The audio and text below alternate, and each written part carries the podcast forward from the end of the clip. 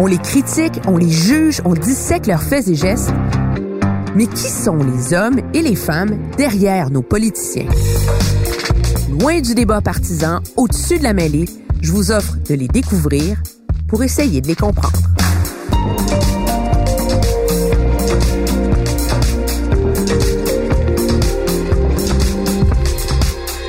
Emmanuel présente La campagne électorale. Bonjour, ça me fait plaisir de vous retrouver pour cette deuxième saison de Emmanuel présente. Et avec une campagne électorale fédérale, on n'allait pas rater l'occasion. C'est la raison finalement pourquoi on est de retour un peu plus tôt que prévu. Mais on était confronté à un dilemme. Comment garder l'esprit de notre émission, de notre podcast, de nos rencontres qui veulent aborder la politique, mais de manière absolument non partisane, alors qu'une campagne électorale, c'est l'ultime partie d'échec partisane, eh bien, finalement, on a décidé d'aller à la rencontre de certains types de politiciens pour vous, les politiciens issus des principaux partis. Et donc, on va vous offrir cinq épisodes spécial campagne électorale. On va aller à la rencontre du ministre, du lieutenant politique, de la recrue, du doyen mais aussi, pour partir le bal, on s'est dit qu'on irait à la rencontre des organisateurs politiques. Pourquoi? Parce qu'on a souvent cette image de gens machiavéliques qui tirent les ficelles par en arrière. Mais vous allez voir, c'est ceux dont on parle le moins qui ont le plus d'influence sur les campagnes. C'est aussi des gens fondamentalement passionnés par la politique. Et donc, on est allé à leur rencontre sur la route, là où ils sont. Suivez-moi. Ça, ça c'est du char, madame. Ça, c'est du char?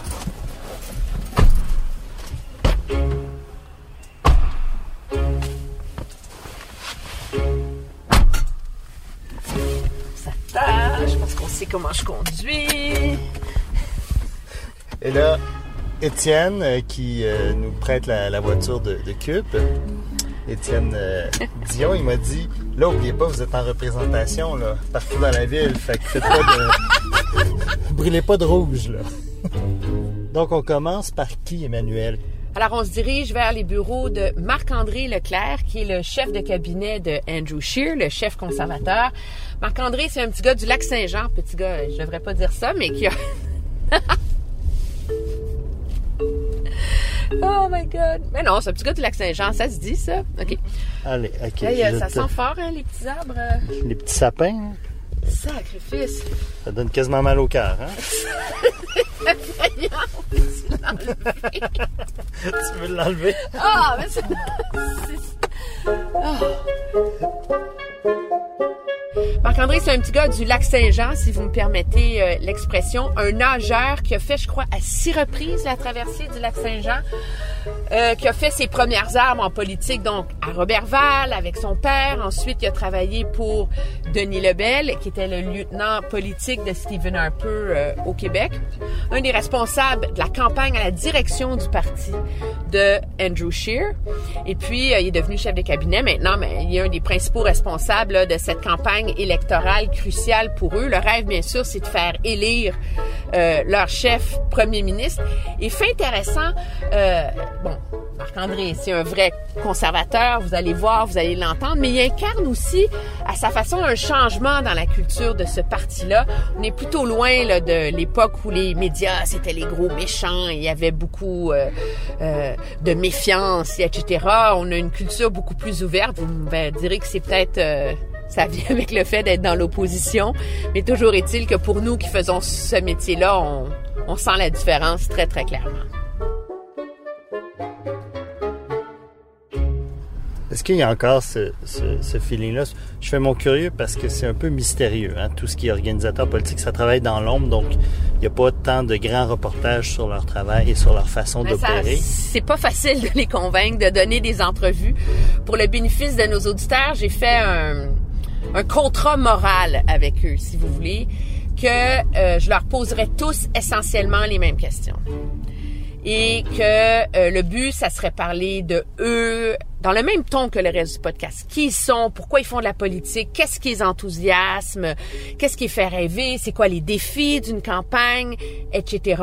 Mais de pas rentrer dans la joute méticuleuse de la campagne, euh, euh, les mettre face aux contradictions de leur parti, tout ça, parce que ça, on va l'entendre, on l'entend partout sur les zones avec la campagne électorale. Donc, le but, c'était d'aller ailleurs, puis de faire découvrir qui ils étaient. C'était sur la promesse que ce serait absolument équitable entre chacun que j'ai réussi à les convaincre de se prêter au jeu. Voilà.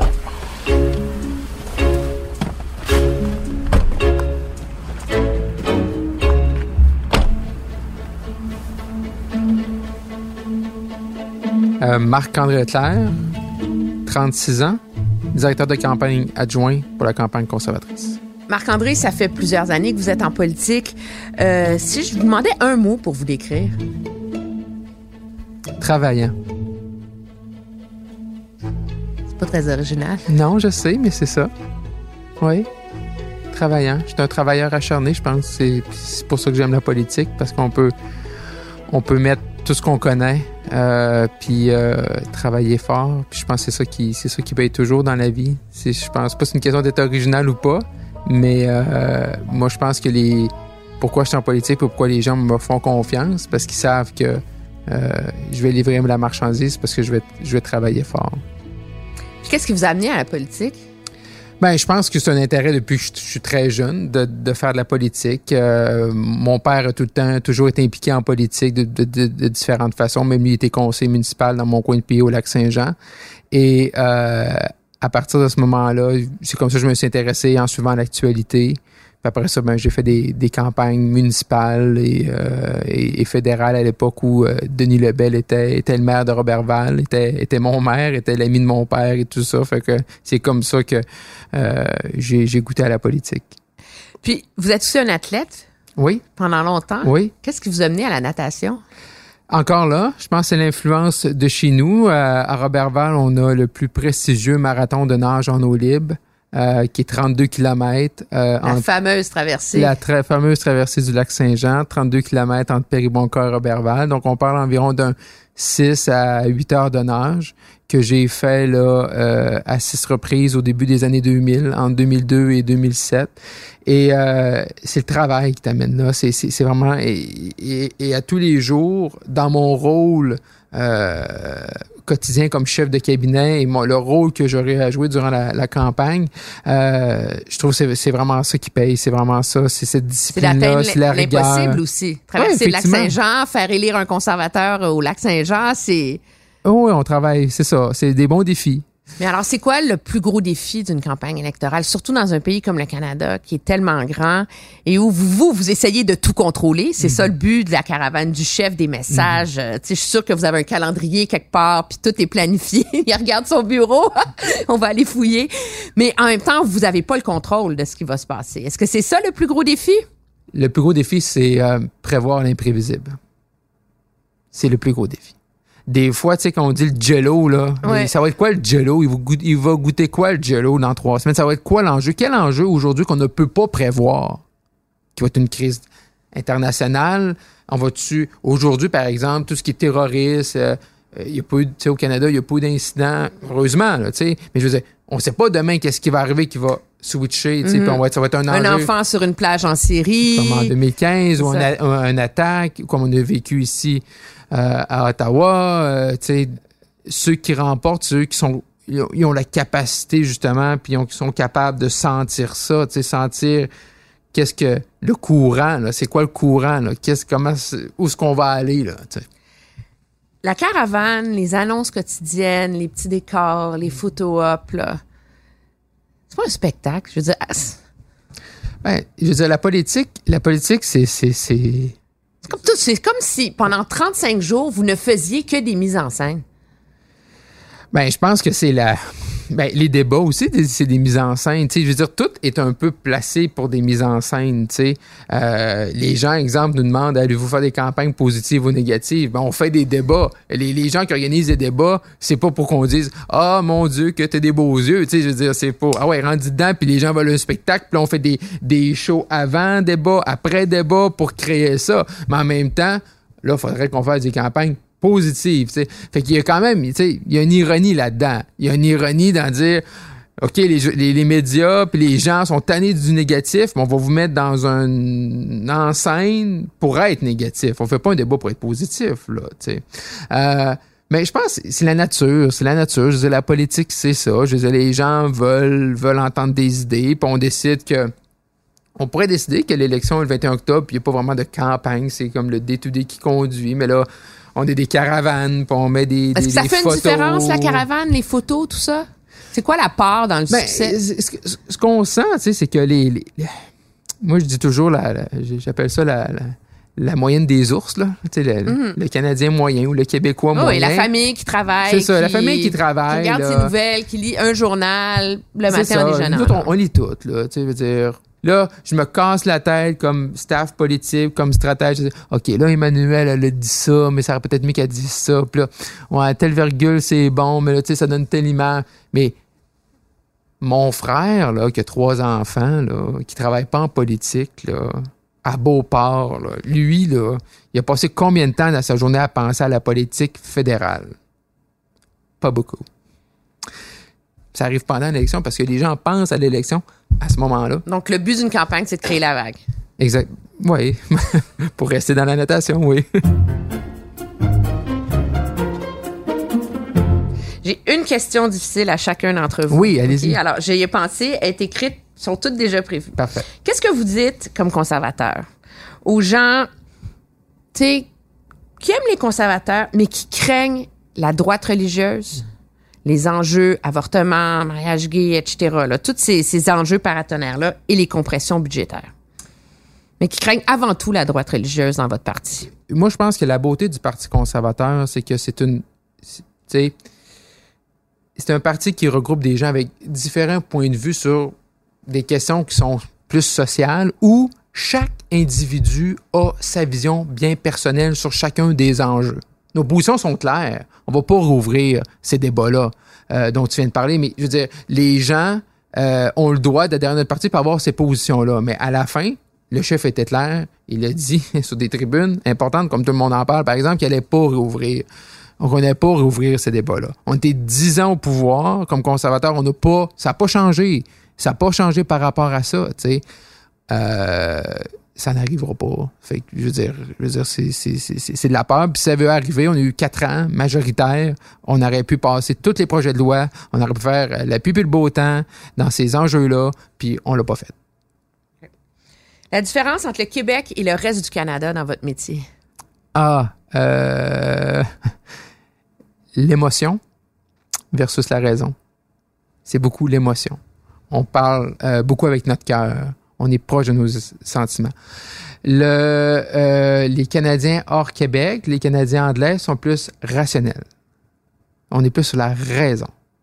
Fait que ton euh, argumentaire pour faire passer tes idées, euh, faut que ce soit des argumentaires plus rationnels qu'émotifs. Je, pensais que que, tu allais dire euh, le rapport au Canada. Un truc hyper intellectuel et stratégique, c'est vraiment, plus basic que ça. Là. Oui, oui, mais c'est comme avant de faire des grandes choses stratégiques, faut que tu comprennes comment les gens comment les gens raisonnent, parce que euh, la politique, euh, autant pour les politiciens ou pour nous à l'interne, c'est l'art de convaincre.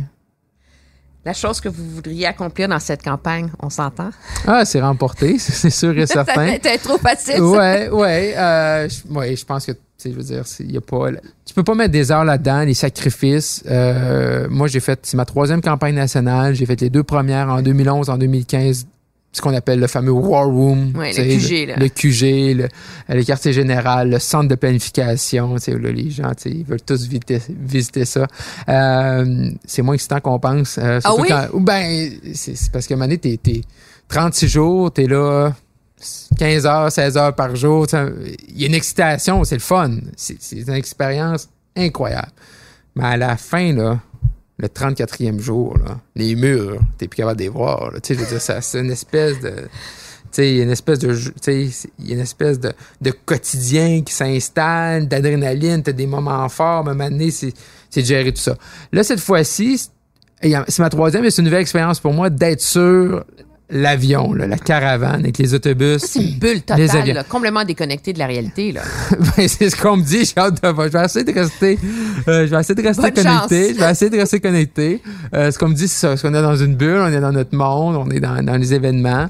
Euh, fait que pour moi, ça, ça va, être- ça va être, ça va être une première. C'est des sac- sacrifices. Euh, j'ai deux jeunes filles, euh, 16 mois, 3 ans et demi. Euh, c'est un peu de l'organisation familiale. conjoint?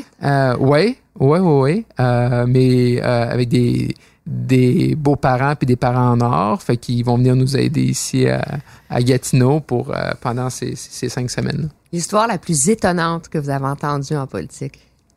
C'est une anecdote comme. Faut que J'y pense, là. Euh, j'ai vu ton papier, j'ai essayé d'y penser. Puis j'avais une idée, puis là, j'ai, j'avais une idée à Tu me diras si c'est très bien. Ouais. J'ai, oui. euh, Ton anecdote? Oui, est j'ai- oui, j'ai une anecdote, oui. Euh, Bon, la- Oui, oui, j'ai une anecdote qui va amener, aussi à un autre, à un autre phénomène en, en politique. C'est il y a une tâche ingrate d'être à Ottawa quand tu travailles en politique, c'est que cette déconnexion là de la bulle. tu sais.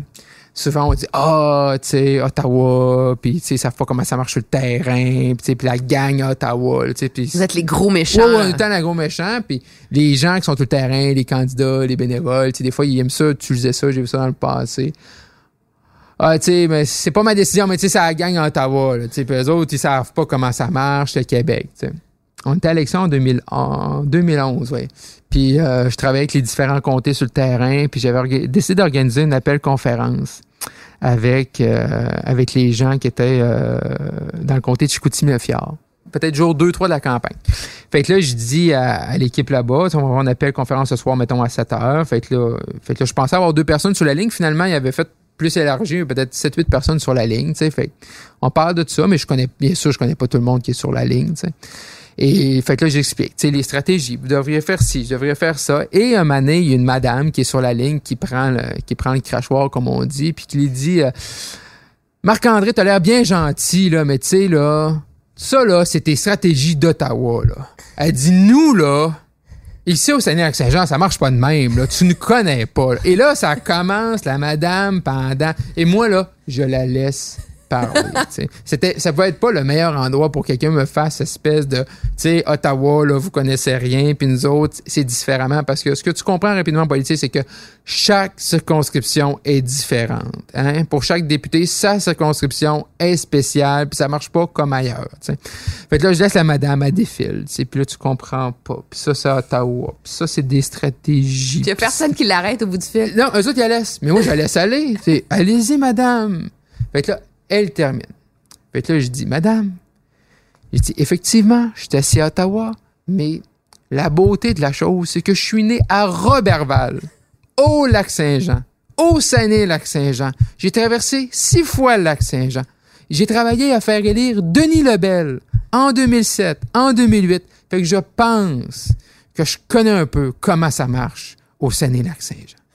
Silence radio. Elle s'est excusée. On a poursuivi l'appel. Fait que c'est, tu sais, tu sais, les, tu sais, cette espèce d'idée préconçue là, tu sais, euh, c'est d'arriver puis de dire, tu sais, de, de, de, ah, ça c'est correct, ça c'est pas correct, tu sais, euh, euh, parce que tu viens pas, tu sais, je prends pas ton conseil parce que tu viens pas de chez nous. Puis ça en politique souvent on voit ça, cette disconnexion là entre les gens qui sont dans cette fabuleuse bulle à Ottawa puis les gens sur le terrain. La leçon la plus importante que vous avez appris en politique? Euh, Qu'est-ce que j'ai le plus important en politique? Ah, oui. Pas faire de promesses que tu ne peux pas respecter. Même à mon niveau, là, pas, je parle pas au niveau de politicien, là, mais euh, quand tu dis à quelqu'un, par exemple, euh, ou, ce soit un élu qui t'appelle, puis il a besoin de quelque chose, puis euh, puis que tu ou que t'envoies un courriel, puis puis là des fois tu dis si tu penses que ça va se régler tout seul, là, ça se règle pas tout seul. sais. Fait que si t'as promis, ah ouais, je m'occupe de ton dossier, là, puis tu le prends, puis tu le mets en dessous de la pile, là, puis tu s'en occupes pas, là, lui, il t'oubliera pas que t'en as parlé, puis il attend un retour. sais. Fait que c'est toute cette notion-là de si t'es pas sûr, si, si, si, tu penses que tu pourras pas le régler, puis tu pourras pas le faire avancer, puis ou ce soit avec un candidat qui veut une promesse, j'aimerais ça annoncer pendant la campagne telle affaire, puis tu dis ouais, ça va être correct, ça va être correct, pendant ce temps qu'il va oublier, là. Ça va, ça va t'en revenir, tu sais. Euh, puis souvent, ce qu'on voit en politique, c'est des, des, même dans le staff. Je, parle pas de politiciens, c'est ah c'est beau, je vais te régler ça. Non non, si tu dis que tu le règles, si tu dis que tu vas le faire, si tu dis que tu vas le rappeler, rappelle-le. Une bonne campagne. Merci.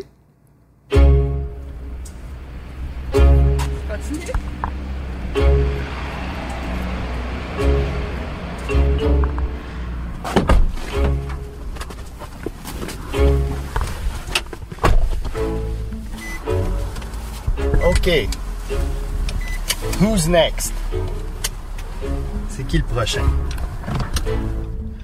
On s'en va rejoindre Olivier Duchesneau du Parti libéral du Canada. Olivier, c'est pas quelqu'un qui est issu des élites politiques traditionnelles, libérales euh, de Toronto, de Montréal. Il est né en région, il a fait ses premières armes politiques aux côtés de sa maman, imaginez, euh, alors qu'il était encore adolescent. Je vais laisser vous raconter cette anecdote-là. Euh, il a fait ses premiers pas en politique au Parti libéral du Québec avant de sauter du côté de, du Parti libéral du Canada, de Justin Trudeau. Euh, il a travaillé au bureau du premier ministre, aux communications, chef de cabinet de Jean-Yves Duclos, le ministre le responsable de l'allocation canadienne pour enfants. C'est la première fois qu'il est en charge, qu'il a un rôle aussi senior dans une campagne électorale. Je vous laisse le découvrir.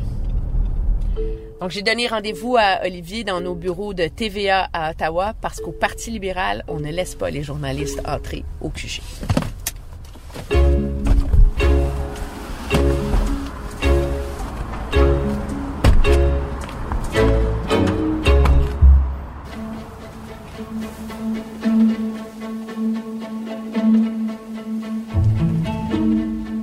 Olivier Duchesneau, euh, j'ai 34 ans, je suis directeur adjoint de la campagne nationale du Parti libéral du Canada.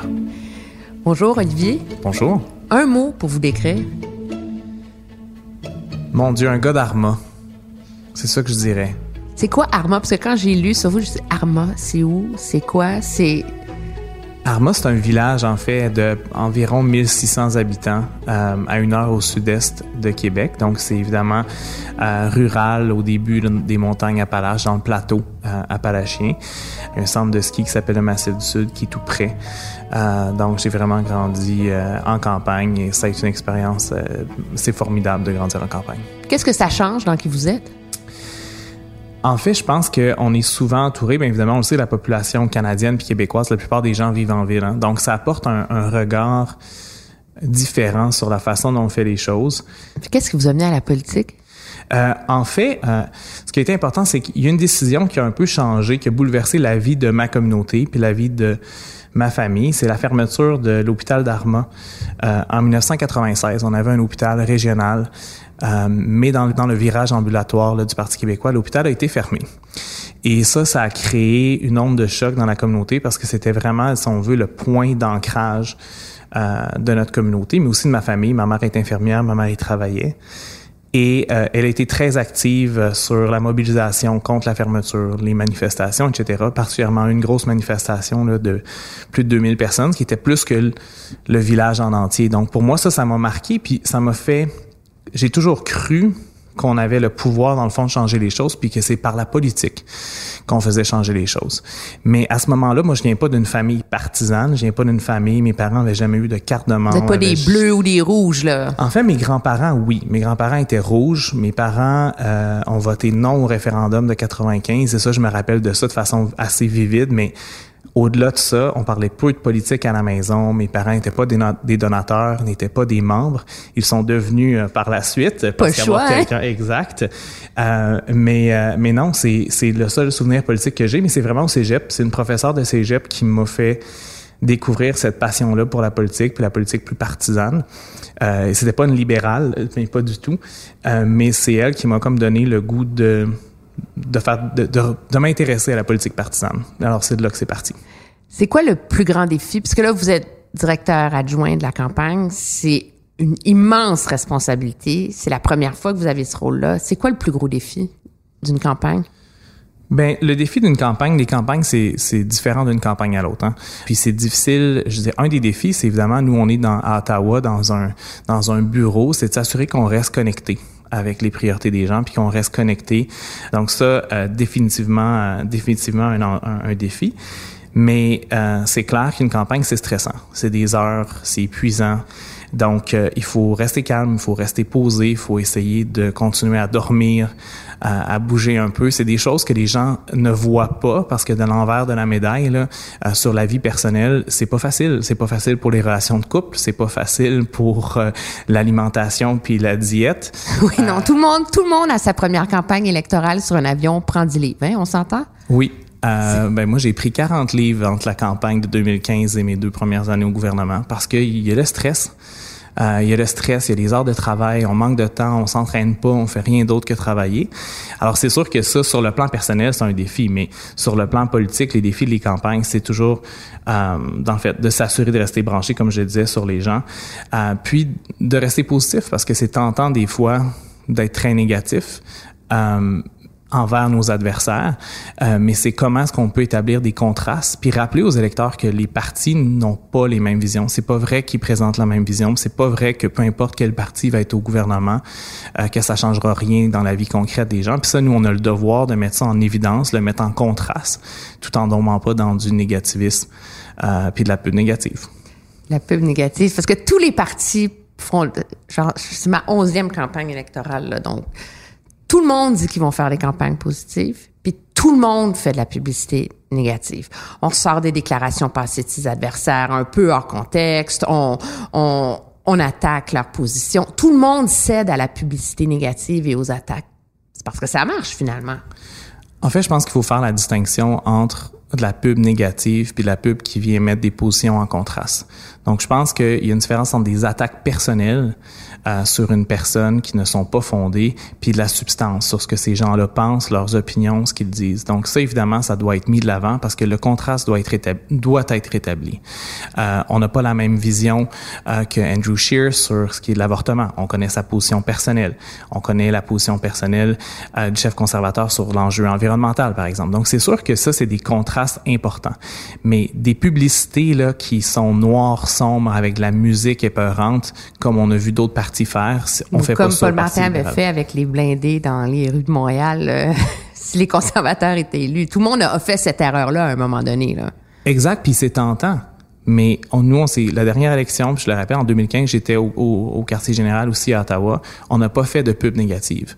On n'a pas fait de pub où on voyait des photos euh, retouchées euh, de Stephen Harper, euh, noir avec de la musique, euh, de la musique de films d'horreur. On n'a pas fait ce genre de choses-là. Il y a d'autres partis qui le font, mais nous, on fait pas ça. Mais c'est vrai qu'on a un devoir, par contre, euh, de rappeler aux citoyens qu'on n'a pas les mêmes opinions, qu'on ne présente pas les mêmes options et puis un gouvernement libéral versus un gouvernement conservateur ou un autre gouvernement, on, ce sera pas la même chose pour les citoyens. La caravane, les annonces quotidiennes, les photos op, dans la petite famille, le serrage de main. Euh, il y, a il y a une immense mise en scène autour de ça. Est-ce que c'est pas une campagne électorale, ça devient pas un gros spectacle? Mais au-delà de la campagne électorale, puis de l'aspect médiatique, euh, faut dire que nous, notre côté, j'étais avec euh, M. Trudeau sur la, la, caravane cette semaine. Il a visité plusieurs circonscriptions. Euh, et c'est du vrai monde. Là. Quand on débarque dans un marché public, puis il se promène, les gens qui sont là, oui, c'est sûr que le candidat est là, puis a apporté sa famille, puis deux, trois amis, mais la majorité des gens qui sont là, c'est pas des gens euh, qui sont euh, qui, qui, étaient au courant d'un qui allait être là, et c'est pas une mise en scène. La réaction des gens, elle est authentique, elle est vraie. Donc, c'est sûr qu'il y a des événements, par exemple des rallyes qui sont qui sont des rallyes qui les principalement c'est des militants qui adhèrent. Mais sauf que M. Trudeau a jamais eu peur de se rendre dans le métro, de se rendre dans la rue de Montréal, puis d'aller à la rencontre des vrais citoyens. Puis il le fait encore cette semaine à Trois-Rivières, à Nicolet, à Saint-Hyacinthe et à Sherbrooke. J'ai une question qui est différente pour chacun d'entre vous, puis qui est relative à votre parti. T'essaies de la lire à l'envers, c'est cute.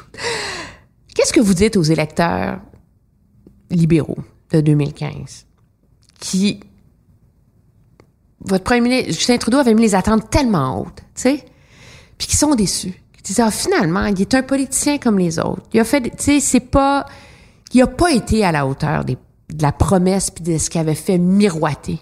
Ils sont déçus. Pas qu'ils l'aiment pas, mais ils sont déçus.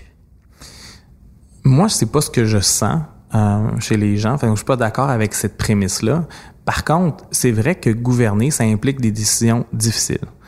Euh, parfois dans la vie, on a des décisions que c'est une bonne décision versus une mauvaise décision, mais en politique, ça arrive souvent que tu as une mauvaise décision à prendre. Les, les deux options, c'est pas des options idéales, mais tu dois trancher. Ultimement, tu es le dernier arbitre. Il y a une étude qui a été publiée récemment qui démontre que le gouvernement de M. Trudeau, le gouvernement libéral, a respecté 92% de ses promesses. OK, c'est du jamais vu. Donc, quand vient le temps de respecter les promesses, on en a fait un cheval de bataille et les ministres ont reçu des lettres de mandat au début du gouvernement pour leur dire, rappelez-vous ce qu'on a promis, c'est A, B, C, D et vous devez respecter ces promesses-là. Il y avait un suivi régulier qui était fait sur un site web public où toutes les promesses euh, étaient suivies. Alors, euh, les électeurs, euh, je pense que de façon extrêmement général, ils, ils reconnaissent qu'on a fait ce qu'on avait promis de faire. C'est sûr qu'il y a des éléments.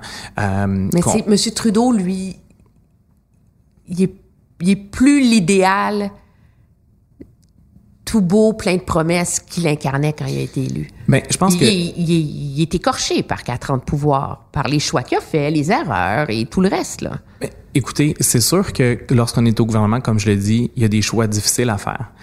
Mais quand on regarde l'ensemble, quand on regarde l'ensemble de l'œuvre, quand on regarde qu'on a le plus bas taux de chômage de l'histoire du pays depuis qu'on prend des statistiques, c'est pas rien, qu'il y a un million d'emplois qui ont été créés à travers le pays, qu'il y a des projets de transport en commun là, qui démarrent partout. Le tramway Québec a été annoncé. Vous avez le REM à Montréal, la ligne bleue, euh, que le pont Champlain a été terminé, qu'on a enlevé le péage, qu'il y a 850 000 euh, Canadiens sortis de la pauvreté, dont 300 000 enfants. Alors, toutes ces mesures-là dans le fond, les gens voient quand même tout ce qui a été fait, le travail qui a été accompli. Mais ceci étant dit, on peut pas se croiser les bras puis penser que tout est fait. Il reste énormément à faire. Puis les électeurs ont un choix. Est-ce qu'ils veulent aller de l'avant? Ils veulent revenir en arrière aux années Harper? Et ça, c'est évidemment quelque chose qu'on va devoir continuer à rappeler aux gens parce que le, travail est pas, pas complété. Il reste beaucoup de travail à faire. C'est quoi la différence entre le Québec et le Canada dans votre métier? La différence entre le Québec et le Canada, j'aime souvent rappeler à mes collègues euh, qu'au Québec, on est euh, et, c'est positif. On a un, un, petit côté plus sanguin. On a un petit côté là euh, plus, euh, on, on, on, est plus émotif sur certains euh, enjeux. On est plus démonstratif. On tend à voter. Euh... C'est la même réponse que m'a donné Marc-André Leclerc. Ah oui, ah, ben je suis pas, je suis pas surpris. Je m'attendais tellement pas à ça de vous là. Mais je suis pas surpris parce que moi j'ai étudié à l'université d'Ottawa, mais j'ai viens de Québec puis j'ai alors j'ai fréquenté beaucoup d'amis euh, anglophones et euh, francophones à l'Université d'Ottawa, mais les, on vote tous, chaque électeur vote, il y a une partie qui vient du cœur puis une partie qui vient de la tête. C'est souvent ce que j'aime euh, dire. Et j'ai toujours trouvé qu'au Québec, et c'est pas négatif, mais on vote un pourcentage plus élevé vient du cœur qu'ailleurs au Canada. Alors, est-ce qu'on aime le chef? Est-ce qu'on est-ce qu'on irait prendre une bière avec le chef? Est-ce qu'on a un sentiment euh, émotif envers le parti, envers le chef. Euh, alors, on est peut-être un peu moins cartésien que euh, certains autres Canadiens qui vont vraiment Comment on fait quand on est organisateur pour pondérer ces deux éléments-là? Ben, je pense qu'il faut parler à l'ensemble des Canadiens, il faut parler à l'ensemble, euh, faut parler aux Québécois aussi. Les enjeux ne sont pas si différents. Les enjeux au Québec, des enjeux dans le reste du Canada, évidemment, on a toute la question de l'identité au Québec, euh, puis euh, la, les juges bilingues à la Cour suprême, par exemple, que notre gouvernement a mis en place, et une nomination aussi euh, pour s'assurer qu'on ait une bonne représentation. Euh, mais de façon générale, les enjeux qui reviennent aux portes c'est les mêmes. C'est à la fin du mois, c'est difficile. Les loyers sont chers, les prix des télécommunications augmentent. Euh, c'est les mêmes enjeux. Est-ce que j'ai assez d'argent pour ma retraite? Est-ce que mes mes enfants vont avoir assez d'argent pour se placer sur le marché du travail? Alors c'est des enjeux très quand même similaires, mais c'est sûr que euh, il y a un aspect émotif qui est différent au Québec. Une anecdote sur la vie politique que seuls des gens euh de l'intérieur peuvent savoir? Euh, moi, ben, j'ai rencontré l'amour de ma vie alors que j'étais au bureau du premier ministre. C'était un autre employé. À la première réunion, euh, deux semaines à peu près après la formation du gouvernement, lors d'une réunion sur euh, le, on, on, planifiait le premier avion d'arrivée des réfugiés syriens. Alors tout a commencé là et ça a amené, ça a amené au mariage. Alors, tu as rencontré l'amour de ta vie au bureau du premier ministre. Exact. La leçon la plus importante que vous avez apprise? La leçon la plus importante. Euh, en politique, il n'y a jamais, comme on est, faut être autocritique, jamais ne rien prendre pour acquis. Euh, non plus. Euh, je pense que la dernière élection, on a prouvé euh, qu'on pouvait euh, faire une campagne. Personne, à plusieurs mois des élections, pensait qu'on allait gagner un gouvernement majoritaire. Mais on a gardé les yeux sur la balle. On est resté concentré pendant la campagne. On a fait une campagne positive. On avait un plan de match et on l'a suivi. Et ça, pour moi, c'est une leçon importante. Puis on va continuer d'appliquer cette leçon-là. Merci. Bonne campagne. C'est un plaisir. Merci. Bonne campagne toi aussi méchant marathon. Hein? Quatre organisateurs. Marathon de contenu et de logistique, quand même. Tout à fait. Effectué dans la grâce de ta conduite.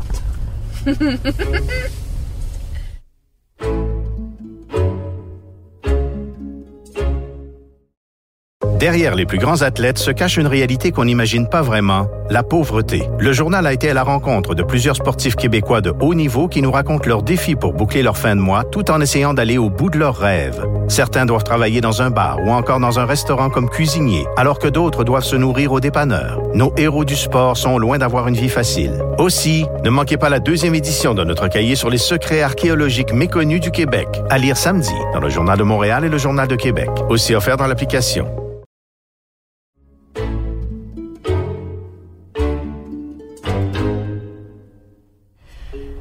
Donc, prochain rendez-vous du côté du Bloc québécois avec leur organisateur Christian Picard. Christian Picard, c'est un souverainiste de toujours, là, qui a embrassé la cause du Parti québécois. Je pense qu'il avait 17 ans à l'époque de Jacques Parizeau. C'est quelqu'un qui a gravi les échelons euh, militants et organisationnels du mouvement souverainiste. Euh, les jeunesses du PQ, ensuite organisateur. Il a déjà été euh, candidat chef de cabinet de Yves-François Blanchette. Il a aussi été candidat euh, pour le Bloc québécois, donc c'est un vrai, là, passionné de politique, vous allez le voir. Et puis, euh, mais lui, comme organisateur, donc, c'est sur ses épaules, entre autres, que repose l'idée de rebâtir une organisation, Bloc québécois, qui est capable de livrer là, les 20 comtés, les 20 députés qu'espère faire élire le parti dans le cadre de cette élection. Et la complexité de ça, c'est que dans bien des cas, le Bloc se retrouve souvent dans des courses à trois. Même certains comtés où c'est des courses à quatre. Et donc là, dans ces contextes-là, la qualité de l'organisation devient cruciale parce que c'est des comtés où ce sont 200, 400, 1000 votes qui font la différence. Et donc, la différence entre une victoire et une défaite repose souvent beaucoup sur la qualité euh, de l'organisation. Donc, ça, c'est un des défis euh, auxquels est confronté le Christian Picard dans le cadre de cette campagne. On est arrivé?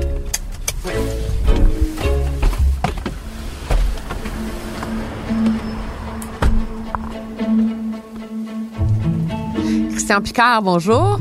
Pour commencer, je vous demanderais de vous présenter puis de nous donner votre titre dans la campagne actuelle. Donc, je suis Christian Picard. Mon titre, euh, c'est euh, responsable euh, de l'organisation. Et euh, bon, j'étais, moi, dans le privé la plupart de ma carrière, mais depuis 2012, euh, je suis devenu chef de cabinet d'Yves-François Blanchet à l'environnement.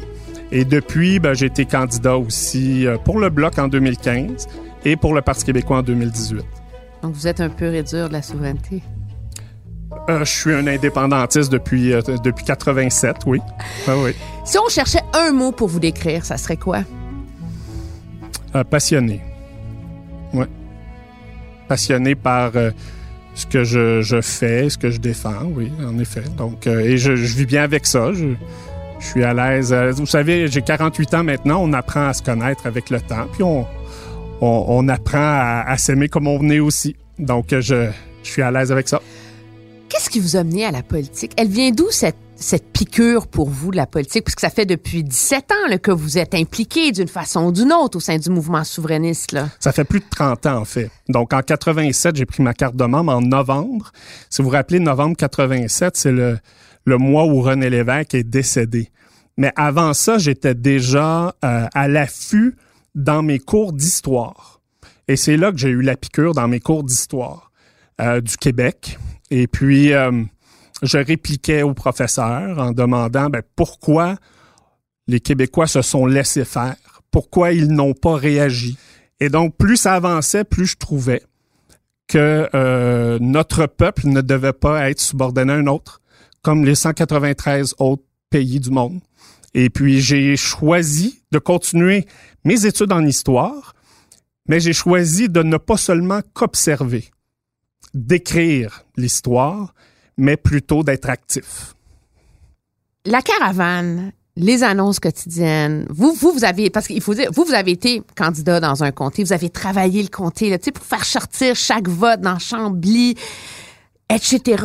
À la dernière élection, mais là, tout le monde, on parle des chefs dans leur autobus, en train de faire des photos avec la petite famille, puis faire des petits sandwichs, puis aller jouer au parc, puis c'est pas un spectacle, tout ça? C'est une, euh, une façon de le voir, mais euh, moi, je, je, ce que je considère, c'est que quand on rencontre un citoyen, puis on le revoit une semaine plus tard, puis on se salue, puis il me reparle de d'autres dossiers, ben nécessairement, c'est pas seulement un spectacle. Donc, on établit des liens avec les gens et les gens veulent nous parler et nous passer leur message, leur perception des choses. Même Donc- pour les chefs? Euh, pour les chefs, bon, les chefs, euh, c'est certain. Euh, ben, les chefs aussi se font interpeller. euh, les gens veulent leur passer des messages, veulent leur dire leur perception des choses. Certains sont plus à l'écoute, à l'écoute de d'autres. Moi, j'ai la chance de, de travailler avec Yves-François Blanchette, qui l'est à l'écoute. Et puis ça, je, suis très heureux de ça, très fier de ça. C'est aussi mon ami. euh, donc, moi, je suis là aussi par loyauté. Et c'est une valeur importante pour moi. Mais donc, lui, euh, quand il, se promène dans les événements, il il est quelque chose à regarder. Je vous le recommande d'aller voir ça. C'est impressionnant. et c'est un test de leur authenticité. aussi. Oui, je pense que les gens évaluent ça. Je pense que la principale chose que les citoyens évaluent quand ils rencontrent une personne, c'est pas nécessairement ce qu'il va leur dire. C'est est-ce que je suis capable de lui faire confiance, puis est-ce que ce qu'il me dit, euh, ça semble vrai puis authentique. Moi, je pense que c'est ça principalement que les gens évaluent.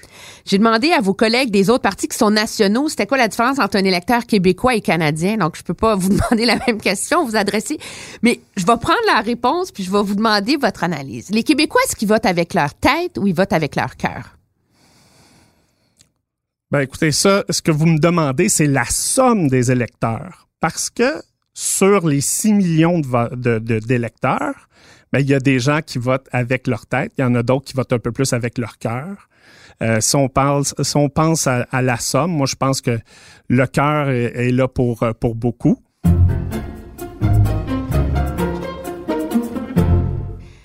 Qu'est-ce que vous dites aux gens qui regardent le Bloc québécois puis tout le monde se rappelle ce que moi j'appelle les belles années du bloc.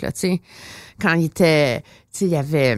Vous parlez de l'année prochaine? non, mais tu sais, genre, tu sais, 93 à 2000, euh, 2008, mettons. Tu sais, quand il y avait une masse critique aux communes, il faisait avancer des dossiers, le déséquilibre fiscal, euh, euh, le supplément de revenus garanti, les jeunes contrevenants. C'était, il définissait une partie du discours politique au Québec. C'est quelque chose qu'on n'a pas vu, bon, à cause de la force du nombre, mais il y a aussi un des intérêts face au mouvement souverainiste. Les gens se disent, mais dans le fond, c'est pas à Ottawa que ça va se régler. À quoi il sert le bloc en 2019, là? Et ça, sortez-moi pas défendre les intérêts du Québec, là. Ça, c'est, ça, c'est un, mais Si en vous voulez, je le- je le dirai 2019, Oui. par rapport aux autres années, à quoi il sert le bloc maintenant? Moi, ce que j'aime dans votre description, c'est que non seulement vous avez décrit les belles années du bloc, mais vous avez décrit les belles années du Québec où le Québec était dominant euh, au Parlement fédéral et, obtenait euh, des, euh, des choses pour les citoyens du Québec. C'est ça que vous avez décrit. C'est ce que tous les commentateurs reconnaissent au Bloc québécois. Alors, il en tient qu'aux électeurs du Québec pour que le poids du Québec redevienne celui qui devrait être, celui d'une nation qui se doit de recevoir ce à quoi il a droit. Et depuis ce temps-là, depuis que le bloc n'est plus là, qu'est-ce que tout le monde constate? C'est que le bloc n'est plus à l'agenda, le Québec n'est plus à l'agenda, que euh, nos dossiers ne sont pas portés, que le Parlement vote pour des dossiers, des projets comme Muskrat Falls contre le Québec, euh, des dossiers semblables à ça. Donc, il faut retrouver, il faut que le Québec retrouve une place euh, qui lui appartient et, qui, fait en sorte qu'on qu'on reçoive notre dû. Quand on n'a pas de contrat pour la dévie pendant des, des, des années et des années et que c'est le c'est considéré comme le meilleur euh, le meilleur chantier Mais là, naval ils vont en l'avoir, leur contrat. Donc, les libéraux vont dire, ben, ça montre que ça marche, on vous écoute, on vous entend. Tramway, euh, euh, Québec va avoir son tramway. On a trouvé un deal pour les débuts de la ligne rose. mais sur, sur 100 milliards de contrats, avoir quelques centaines de millions, ce n'est pas la proportion que le Québec doit avoir. Les, Québécois payent leurs impôts au fédéral? Donc, ils ont droit à avoir euh, une portion qui représente ce qu'ils sont. Ça, c'est 23% de la population.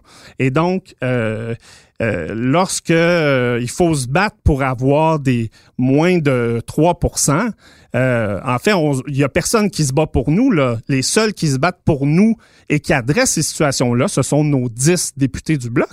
Les autres sont prêts à voter pour euh, les contrats Halifax et Colombie-Britannique sans problème. Ouais, mais vous êtes d'accord, je veux pas, on fera ça, ça va être tout le, Oui. le, thème de la campagne électorale, mais comme intervieweuse, il faut quand même que je, que je vous Allez-y. dise que les, les libéraux, pa- par exemple, Ouais. les députés du Québec, du Parti conservateur, diraient qu'ils ont tous poussé fort pour que la dévie finisse par avoir une part de ces contrats-là. Donc, finalement, Oui. sans qu'il y ait une dynamique bloquiste, il y a un poids des députés québécois en faveur d'un enjeu unanime qui a finalement fait bouger le gouvernement. Il faut le, il faut le reconnaître, ça. Ben, ce qu'il faut reconnaître, c'est que c'est pas suffisant et qu'ils n'ont pas, à mon avis, fait le travail. Quand tu proposes quand tu proposes un montant pour soutenir le développement hydroélectrique de Muskrat Falls pour concurrencer Hydro-Québec, puis tu es le NPD, les libéraux puis les conservateurs et tu votes pour ça et que tu viens du Québec, tu votes contre ta propre entreprise qui appartienne aux Québécois. Ou pour l'intérêt national. Ça, j'aimerais ça, qu'on leur pose la question pourquoi vous votez contre Hydro-Québec? Je suis sûre qu'ils vont se la faire poser. Ouais. C'est quoi la clé d'une bonne organisation? Pour affronter le défi d'une campagne? Je crois que c'est vraiment de, donner les responsabilités aux personnes selon leurs forces, euh, selon leurs compétences, et, pas seulement que basé sur l'expérience. Euh, l'expérience, c'est excellent, euh, c'est toujours pertinent, mais les comportements, les compétences, les réflexes, ça, c'est euh, c'est- c'est- c'est encore plus important, à mon avis. Donc, euh, c'est de mettre les bonnes personnes au bon endroit euh, pour les responsabilités. Et ensuite, euh, de se faire confiance comme équipe parce que on fonce dans, à, une rapidité qui est quand même extraordinaire et on, doit avoir, on doit serrer les coudes avec l'équipe. Parce qu'il va y avoir des écueils là, ça ira pas toujours bien là. Moi, c'est jamais arrivé qu'il n'y en ait pas là. et là, j'aurais plein d'expériences à raconter, mais mais l'important, c'est de se faire confiance et de ne jamais présumer que ton collègue qui a échappé à quelque chose, euh, ben, ne jamais présumer qu'il a fait ça sciemment. Donc, c'est une erreur, c'est une erreur, et on rattrape ça en équipe rapidement. faut savoir se pardonner. exactement. Pardonner, pas de ressentiment. On regarde en avant, puis on, on fait ce qu'il y a de mieux pour, euh, pour aller chercher, euh, pour atteindre nos objectifs. Quand est-ce que quelque chose comme ça vous est arrivé? Racontez-nous un, exemple ou... Bon, ben. C'est des vieilles campagnes, là, c'est pas grave. référendum de 95 à Longueuil. Euh, j'étais responsable de la sortie de vote à ce moment-là. Et puis, il est arrivé certains enjeux qui faisaient en sorte que notre local était visé par des vandales. On a eu un soir où on n'a pas eu de surveillance. Euh, c'était une semaine avant ce qu'on appelle le BVA, le vote par anticipation. Les lignes téléphoniques ont été coupées à la hache. Bon, ça, c'est arrivé. Si on avait eu une, notre, euh, notre sécurité dans le local qui devait dormir là pour s'assurer qu'il n'y a personne qu'il n'y ait rien qui se passe. Vous aviez quelqu'un qui dormait dans le local juste pour protéger? Dans les deux dernières semaines, étant donné la situation, euh, oui, ça brassait à Longueuil. Ah oui, oui, certainement. Mais il faut avouer que le peuple québécois a réussi à euh, faire ce débat-là euh, de façon tout à fait démocratique. Il n'y a pas eu réellement de, d'enjeux de, sécurité, de gens qui se sont approchés, des choses comme ça. Euh, des choses qui, arrivent dans de nombreux pays. Moi, je pense que ça a été, en plus avec un taux de votation exceptionnel. Mais justement, vos quelques lignes de téléphone coupées, vous n'êtes pas demandé si s'il n'avait pas été coupé, si ça n'aurait pas pu faire une différence?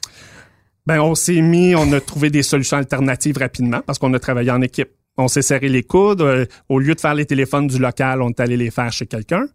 Et puis, on a pu poursuivre. On a eu quelques heures euh, d'arrêt d'appel. mais euh, puis, on, a, on s'est organisé avec Bell pour que les réparations se fassent rapidement. Mm-hmm. C'est quoi la leçon la plus importante que vous avez appris en politique? Le respect de l'être humain.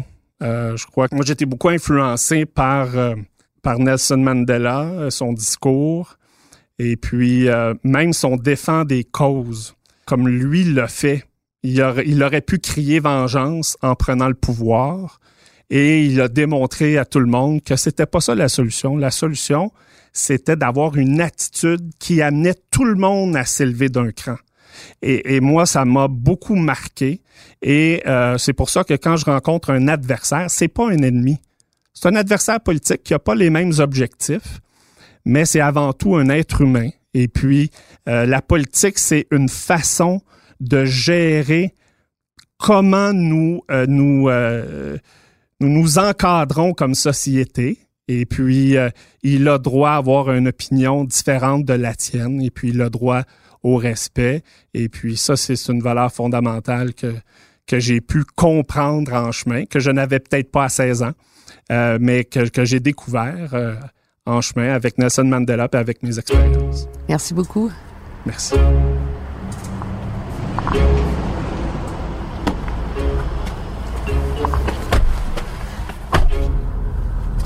Jeunes en général, hein, les organisateurs politiques, parce que ça prend une énergie folle. Oui, ils sont ils sont plus. Euh, je pense qu'il y a un changement peut-être de génération qui est en train de s'opérer. Quand moi je suis arrivée à Ottawa, les organisateurs politiques étaient beaucoup plus vieux euh, qu'ils ne le sont maintenant. C'est sûr que l'organisatrice euh, responsable du terrain au Québec pour le NPD, Marie-Ève Saint-Onge, c'est la plus jeune du lot. Euh, elle a été adjointe d'Alexandre Boulris et euh, vous allez voir, elle laisse pas son jeune âge euh, l'intimider par rapport à ses confrères et surtout par rapport à l'ampleur de la tâche qu'elle a devant elle, alors que le parti a même pas les moyens, faut le dire, d'avoir euh, une tournée du chef avec l'avion, euh, comme le NPD l'a toujours fait dans le passé. Là. On a un QG qui va fonctionner avec des ressources réduites Et donc, non seulement est-ce que le NPD est moins populaire, trouve moins d'écho au sein de l'électorat, mais il est dans une position où il y a moins de moyens pour surmonter cette euh, cette tendance lourde là et donc c'est comme si on a un double défi là, dans cette campagne là du côté euh, du NPD et c'est ce qui rend la tâche particulièrement difficile d'un océan à l'autre. Mais au Québec aussi à cause de la force du symbole tu sais. Est-ce que c'est vrai? Tu sais est-ce que c'est la mort de la vague orange? Et c'est contre ça qu'ils se battent ici au Québec les néo-démocrates alors, Marie-Ève, nous voici. On te rencontre dans le local électoral de Nima Machouf, votre candidate dans Laurier-Sainte-Marie.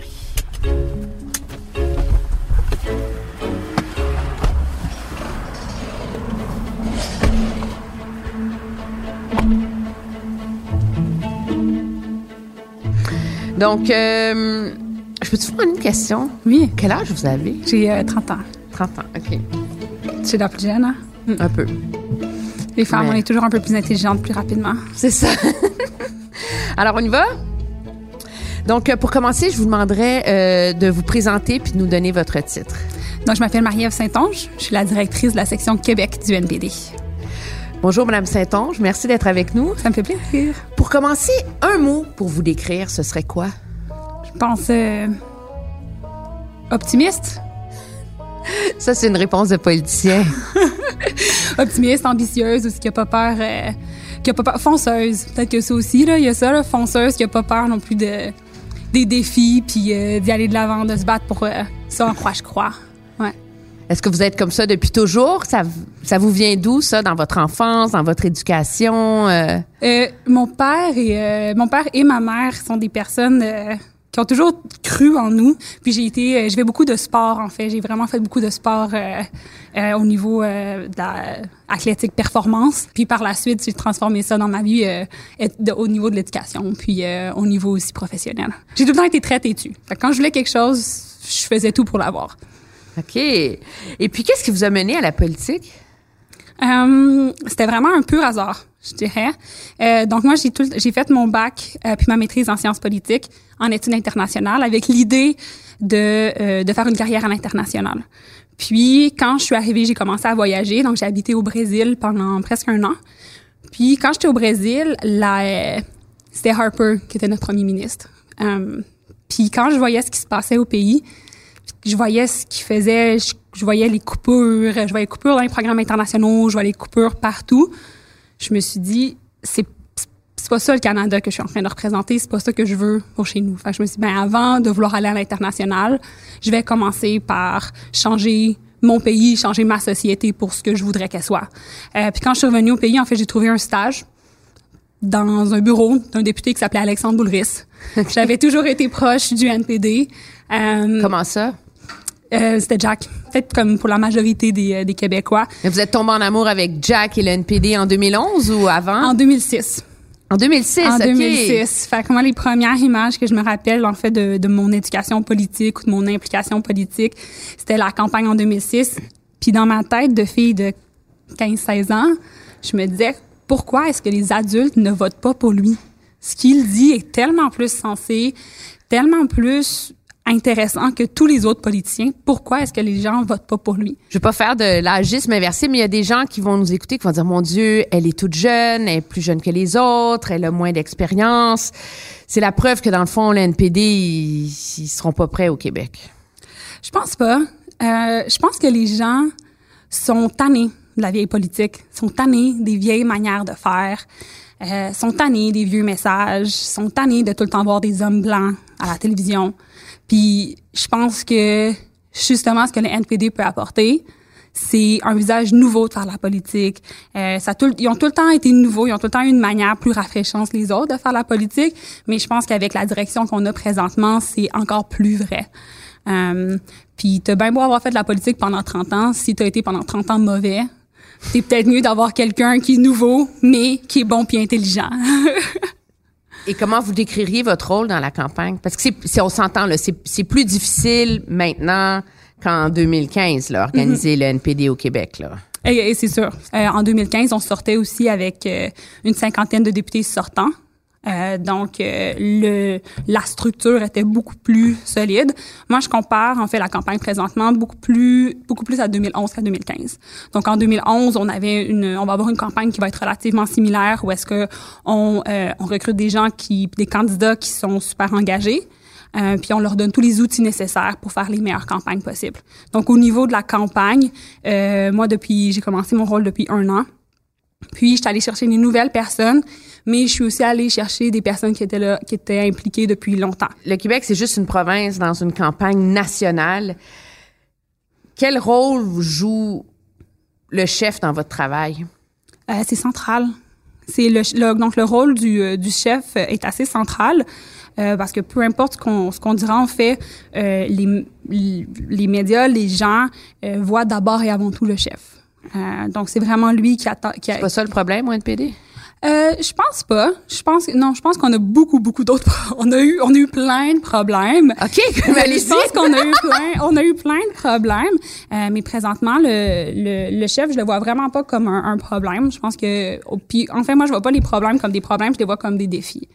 Donc on a des on a plusieurs défis présentement qu'on doit qu'on doit affronter. Je pense qu'un des premiers défis pour notre chef en fait c'est qu'il est méconnu. Donc les gens en fait c'est quand même impressionnant. Tout le monde reconnaît Jagmeet Singh. Con, tout le monde reconnaît. le reconnaît, mais personne le connaît. Donc euh, ça c'est un de nos défis. Je pense que le, les gens vont même pas savoir qu'il parle français. Aussitôt qu'ils l'entendent parler qu'ils l'entendent parler français, par contre, euh, le monde se dit waouh, c'est impressionnant son français. Il parle même mieux français que que Andrew Scheer. Même certains vont dire qu'il parle mieux français que Justin Trudeau, mais ça, c'est autre affaire. Euh, donc, je pense qu'un de nos défis, effectivement, c'est de, c'est que les gens, euh, les Québécois doivent apprendre à connaître qui est réellement notre chef, euh, puis quelles sont ses valeurs. Le pire défi auquel vous êtes confronté dans la campagne, c'est quoi? L'ennui, l'ignorance. Que les gens s'attardent même pas à ce qu'on dise. Quand on voit là, les grandes campagnes nationales, c'est des chefs qui font des photo-op avec euh, la petite famille dans la cuisine. Euh, on se met devant une chute pour parler de l'environnement. Il y a beaucoup, beaucoup de mise en scène. Est-ce que ça alimente pas le cynisme? Je veux dire, il y a des gens qui disent que ça alimente le côté spectacle la politique au lieu de parler des enjeux. Euh, je pense que ce qui alimente le cynisme le plus, c'est les promesses qui sont par la suite pas tenues. Euh, ça, c'est beaucoup quelque chose que je, je vois, qu'on voit quand les gens ils, euh, ils nous parlent. Euh, c'est cette déception envers les politiciens. Donc, rarement, les gens vont nous dire Ah, euh, oui, tout ce show de boucan-là, la, la fin, va toujours être show de boucan pour finalement peu de résultats. Donc, je pense pas que ce soit le show de boucan qui euh, attise le cynisme, mais le peu de résultats, puis en fait euh, l'impression qu'on se fait berner.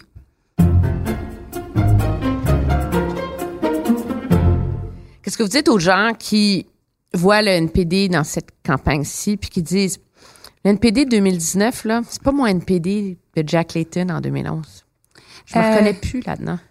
Je dirais un, on a, ben en fait, je dirais euh, attendez la campagne électorale. Donc, en fait, on a, durant les prochaines semaines, euh, un, je pense que les gens peuvent dire ça parce qu'on n'a pas été autant présent qu'on aurait voulu durant les dernières années au niveau des médias ou quand on était présent, euh, on n'était pas pour euh, défendre nos idées ou parler de notre plan.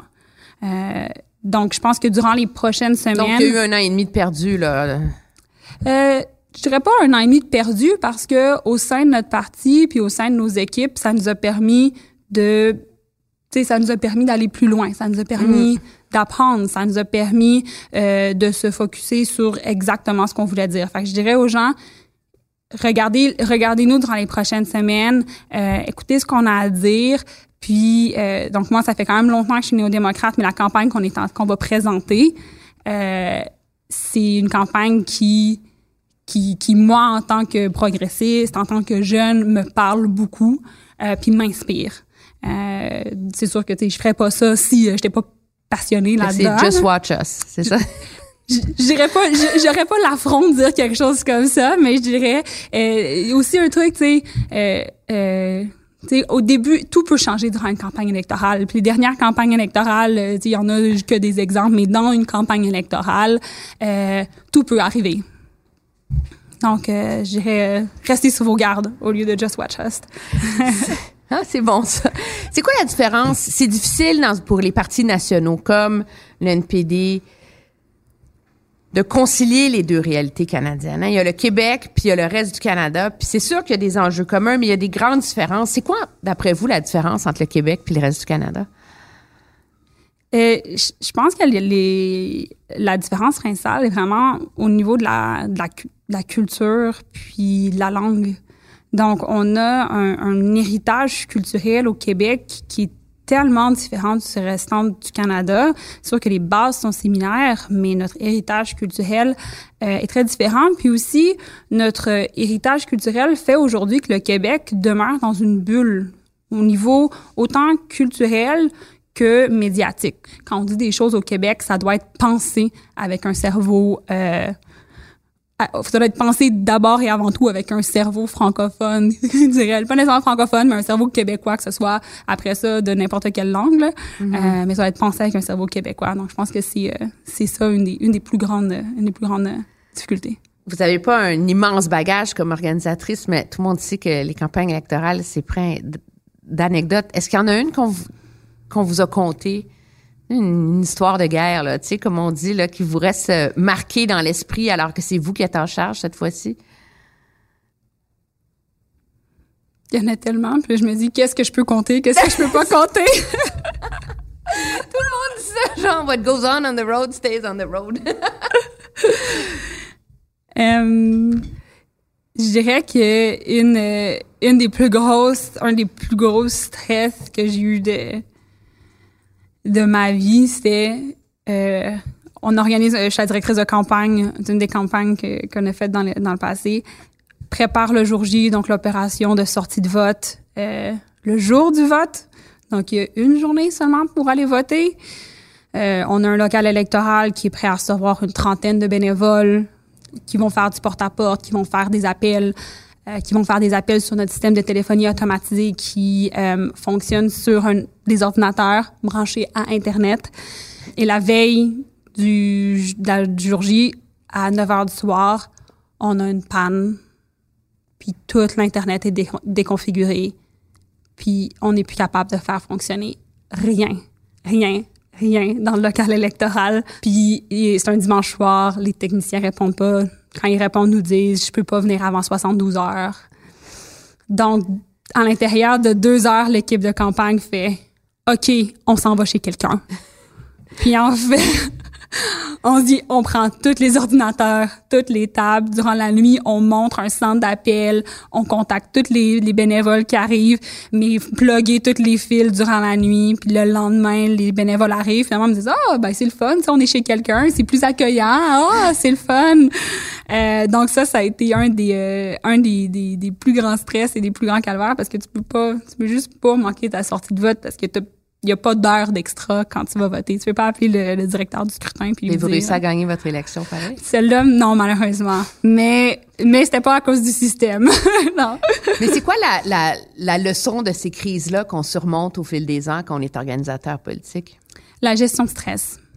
Donc, la gestion de crise et la gestion du stress. Donc, tu apprends en fait à gérer un niveau de stress qui est euh, incroyablement élevé, puis à réagir d'une manière qui est posée et la plus cartésienne possible. Donc, donc ça, en termes d'orga- d'organisateur, la gestion de stress, c'est vraiment euh, quelque chose que tu apprends un peu sur le tas et que, qui par la suite est une, une aptitude que tu peux appliquer dans n'importe quelle sphère de ta vie professionnelle et personnelle. Merci beaucoup. Ça me fait plaisir.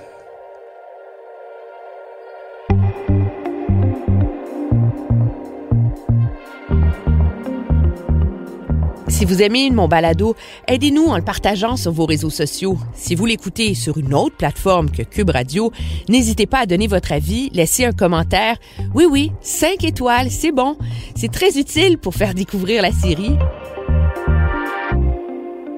Vous pouvez bien sûr me suivre sur une foule d'autres plateformes, Twitter, Facebook, bien sûr mes chroniques sur Cube Radio, les lundis et vendredis à Franchement dit avec Jonathan Trudeau, mardi jeudi au retour de Mario Dumont et le mercredi à Politiquement Incorrect avec Richard Martineau.